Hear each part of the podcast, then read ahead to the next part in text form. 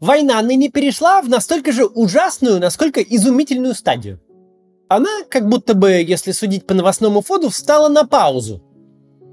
Населенные пункты продолжают переходить из рук в руки, продолжают гибнуть военные и мирные жители, российская артиллерия и авиация продолжают бомбить украинские города, добравшись уже до Львова. Резервов не хватает настолько отчаянно, что приходится выводить миротворцев из Нагорного Карабаха. Тем временем глубоко в тылу продолжает гибнуть российская экономика. Но фронт де-факто замер уже две недели – Пропаганда вовсе отчаялась объяснить, каких целей и задач пытается достичь российская армия в Украине. Зачем она там воюет, стоит, зачем стреляет. Понятное дело, что когда взятие райцентра – это целая федеральная новость, когда Украина успешно контратакует, когда наступательный порыв иссяк, а противник ощутил вкус победы, никому историю со взятием Киева уже нельзя продавать. С точки зрения внутренней политики это какая-то ужасная ситуация. С одной стороны, спустя месяц экономические последствия ощутили уже все. Можно рисовать любые результаты соцопросов, но нам достаточно взглянуть на потребительское поведение, чтобы понять ожидания людей. Люди сметают с полок все, что может долго храниться, и ведут себя в этом отношении совершенно рационально. Они ожидают радикального роста цен, каковой обязательно и случится – Совершенно все, на рациональном ли, на интуитивном ли уровне понимают, что жизнь меняется. Тут продукты исчезли, там Макдональдс закрылся, гробы потихоньку пошли. Причем сокрытие потерь работает только хуже. У молвы, сарафанного радио глаза велики. Какие-то мутные слухи о грядущей мобилизации. Насколько бы люди не были оторваны от информации, есть реальность. Там подорожало, в соседний подъезд похоронка пришла, родственника с завода уволили – все это рождает общую нервозность, которую не заметить очень трудно. С другой стороны, ничего, чтобы можно было выдать за победу, нет. Зритель любит бесплатные эмоции по телевизору, но эмоции это в чем? Получается парадокс. У войны уже есть последствия, но до сих пор ничего похожего на результат нет, хотя бы на промежуточный. И чем дальше, тем сильнее будет осознание, что машинка поехала куда-то не туда – это очень понятный внутриполитический эффект. Но помимо него есть еще и очень характерный внешнеполитический. О нем сегодня у нас пойдет речь.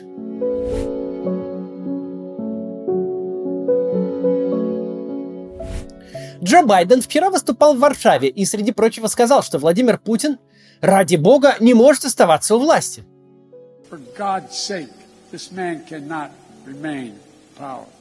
В истории вряд ли найдутся примеры, когда лидер Соединенных Штатов напрямую говорил, что некто из российских руководителей, будь то президент или генсек, не может оставаться у власти.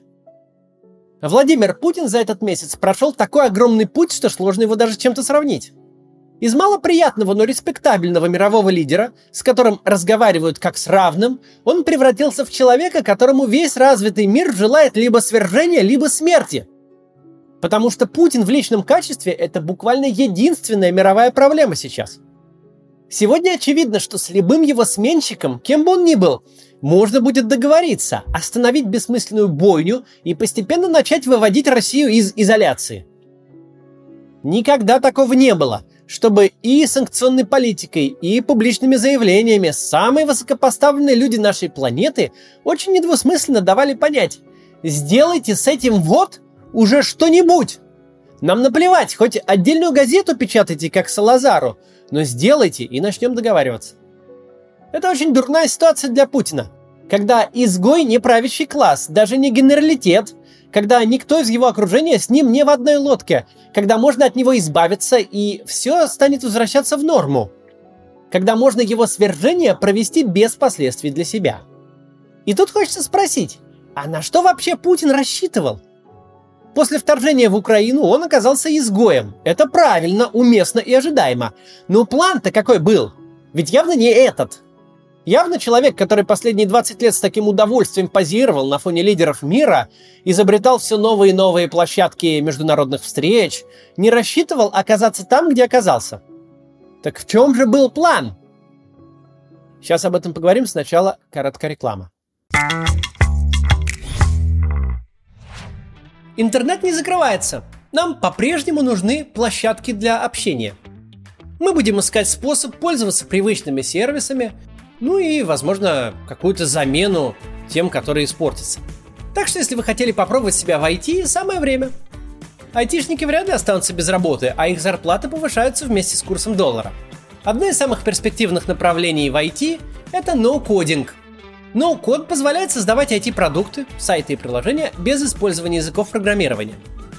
Можно создавать аналоги популярных маркетплейсов вроде Озона, образовательных платформ, таких как Coursera, сервисов доставки, как Достависта – и это все, не написав ни одной строчки кода.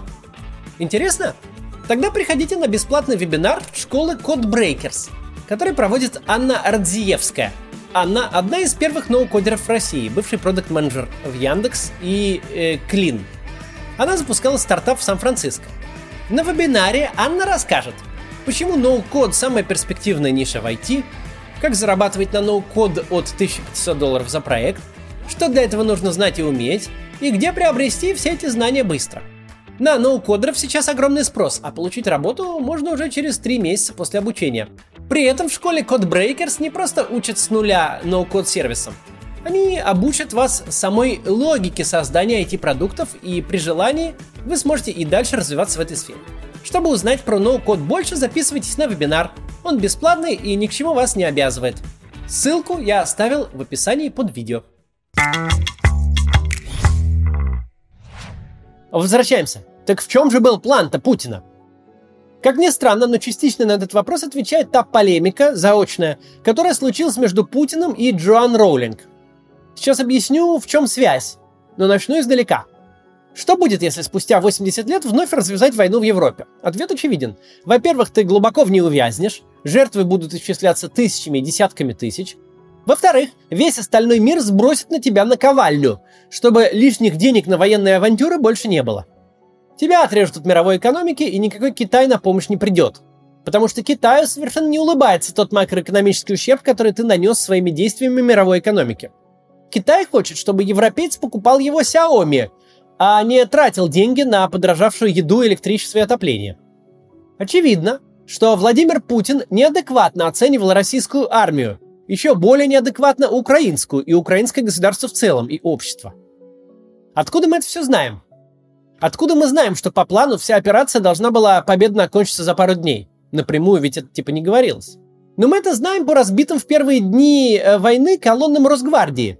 Если ты вслед за силами вторжения сразу ведешь оккупационные войска со щитами и дубинками, то предполагаешь, что все активные боевые действия к этому времени уже должны быть закончены. Иначе зачем они там, со щитами и дубинками? На чем же строилась иллюзия? Что серьезных санкций не будет, что мир проглотит агрессию. Ведь все то, что сейчас происходит, начиная от ухода западных компаний и заканчивая финансовой изоляцией, это вполне предсказуемо. Чтобы понять, что так будет, не нужно быть экономистом. Нужно просто задать себе один вопрос. Будут ли западные компании и государства своими деньгами покупать Путину новые ракеты и танки, пока их граждане и потребители смотрят на кадры из Харькова и Мариуполя? Но Владимир Путин в своей привычной манере сочетания вранья с пугающей искренностью уже дважды ответил на этот вопрос. Ответил неожиданно и настолько странно, что этого даже никто не заметил. Дважды за месяц, пока его войска бомбили мирные города, он вспомнил о гендерных свободах. Я совсем не осуждаю тех, у кого вилла в Майами или на французской ривьере. Кто не может обойтись без фуагра, устриц или так называемых гендерных свобод – Казалось бы, при чем тут это? Как в одном предложении можно свести приметы премиального потребления и вопрос гражданских прав? Куда-то в странную сторону мысль поехала. Спустя некоторое время Путин вновь вспомнил ту же самую проблему, очевидно, самую насущную в эти дни. И вдруг пошел в атаку на культуру отмены, упомянув ее главную жертву, Джоан Роулинг. Тут уже стало примерно понятно, на что Путин рассчитывал, каким западный мир представлялся в его воображении – Сегодня пытаются отменить целую тысячелетнюю страну, наш народ. Говорю о прогрессирующей дискриминации всего, что связано с Россией, которая э, об этой тенденции, которая разворачивается в ряде западных государств. И при полном попустительстве, а иногда и при поощрении правящих элит. Пресловутая культура отмены превратилась в отмену культуры. Он явно рассчитывал стать амбассадором какого-то неоконсерватизма – всех этих идей, которые разделяют Трамп и реднеки из американской глубинки. э, европейские националисты, ну и вся плеяда новых популистов от Джонсона до Качинского. Дескать, элиты западных стран немало страдают от всего этого новояза, политкорректности, огромные карьеры рушатся от неудачного твита или секс-скандала. Можно же возглавить другой лагерь, где расистам, сексистам и гомофобам быть не просто нормально, но правильно. Где Джоан Роулинг не подвергается обструкции за серию неудачных твитов, а наоборот, вручим ей в Кремле национальную литературную премию. Себя в этой картине мира Путин видел аналогом Александра I, создавшим Священный Союз для защиты консервативных ценностей в Европе после шока от наполеоновских войн. Только вместо идей республиканства и секуляризма сражаться новый союз должен был против геев, лесбиянок и трансгендеров. Тут есть сразу много проблем. И первая из них фундаментальная. Ну, не отставному разведенному чекисту, который известен тайными связями, а родных дочерей называет эти женщины, быть евангелистом традиционных ценностей для западных элит, реально воспитанных в религиозной традиции. Можно сколько угодно цитировать Библию, но все понимают, что это безвестный спичрайтер тебе ее в текст нагуглил. Владимир Путин своей историей и своим поведением настолько далек от христианских благодетелей и того фундамента, на котором стоит традиционное западное воспитание, что не ему в этот калашный ряд лезть. Кремлевские политтехнологи вбили в голову себе и начальнику, что все традиционные семейные ценности сводятся к гомофобии. Если очистить все их концепции нравственной безопасности от бюрократического словоблудия, то там только это и останется. Не любим геев. Западный консерватизм не сводится к этому даже приблизительно. И гомофобия там совсем иная. Тамошняя гомофобия растет из религиозных убеждений, а не тюремных понятий.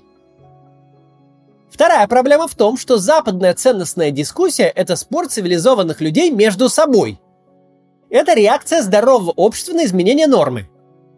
В страшном сне никакому западному консерватору не нужен союзник в лице диктатора, разносящего родильные дома. Это не союзник, это компромат. Абсолютно неважно, за что ты выступаешь, если на твоей стороне оказался Путин, то на этом дискуссия заканчивается, и не в твою пользу. Обратите внимание, с какой молниеносной скоростью Джоан Роулинг отреагировала на путинское заступничество. Мол, не-не-не, ты все неправильно понял, товарищ. Мы тут со своими культурами отмены сами разберемся. Не твоего абсолютное ты зло ума это дело.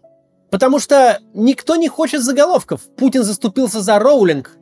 После такого и впрямь отменят навеки. Президент Венгрии Виктор Орбан может сколько угодно запрещать показывать фильмы о геях в школах. Председатель правящей партии Польши Ярослав Качинский может сколько угодно объявлять юго-восток страны зоной, свободной от ЛГБТ.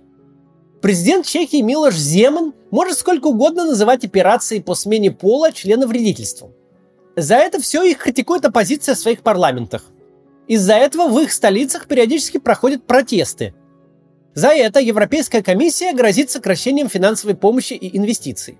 Однако это все цивилизованная дискуссия – Вторжением же в Украину Владимир Путин за рамки цивилизованности вышел. Критическое отношение к ЛГБТ-движению не означает поддержки бомбежки Мариуполя, Киева или Харькова. Вместо того, чтобы возрадоваться воссозданию Священного Союза, консервативные и националистические лидеры государств от Кончинского до Эрдогана напротив обрушились на Россию с критикой еще более жесткой, чем у их прогрессивных коллег. Апелляции к истории, которыми, как и Путин, любят баловаться европейские консерваторы, в этом случае играют против Путина. Вторжение в Украину заставило венгров вспомнить подавление венгерского восстания Иваном Паскевичем, поляков четыре раздела Речи Посполитной, а чехов – советские танки в Праге. Если у Путина и была поддержка в консервативных слоях европейского общества, то он ее теряет прямо сейчас. Даже такие оплоты традиционализма, как Иран, не решаются поддержать российское вторжение – покритиковать в очередной раз Штаты, назвав американский империализм э, виновником войны, это пожалуйста. Но к более существенной поддержке Иран не готов. Наоборот, ему выгодно максимально открещиваться от действий России, чтобы западные лидеры еще охотнее пошли на снятие ограничений на торговлю иранской нефтью. Тонуть вместе с Путиным у Ирана точно никакого желания нет.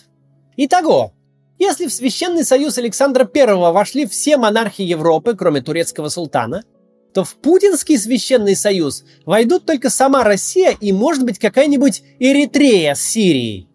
Сегодня мы наконец понимаем, откуда взялась вот эта вот малоприятная, но оказавшаяся довольно безвредной кормежка публики традиционными ценностями, под которыми никогда не было понятно, что имеется в виду, ну, помимо той самой гомофобии и идей о том, что любое начальство должно уходить с поста лишь вперед ногами.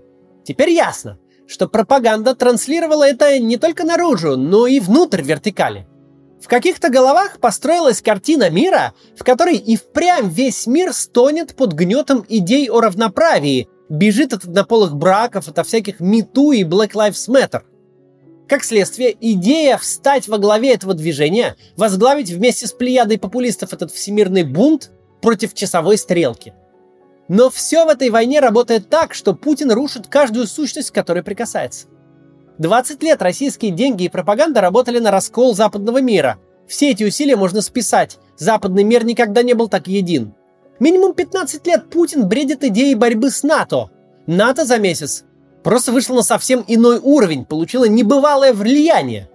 Телевизор пугал россиян несуществующей русофобией за рубежом. Теперь эта русофобия, которой никогда не было, и вправду есть. Все пропагандисты бредили тем, как Запад хочет сменить в России режим – Теперь он действительно хочет. Все бумажные змеи, которых лепили столько лет, за этот месяц ожили. Тот же фокус случился и с тем, что Путин зовет традиционными ценностями. Сегодня все политики, которым не повезло оказаться на консервативном фланге, все, кого он приписал себе в союзники, пойдут в авангарде всех ограничений на Россию и мер поддержки Украины. Потому что такой союзник никому не нужен. Это самая ужасная война новейшей истории – но она приносит изумительную картину.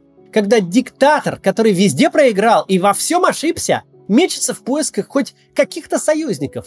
Уже не военных или экономических, но хотя бы идеологических. Не находит союзников загоди, как делали любые правители прошлого в любой войне. А как-то с колес пытается и обнаруживает себя один на белом свете. Везде получает отлуп. Потому что он и здесь ошибся. Никто с ним ни одной крови. И никто не встанет на сторону европейской войны. До завтра.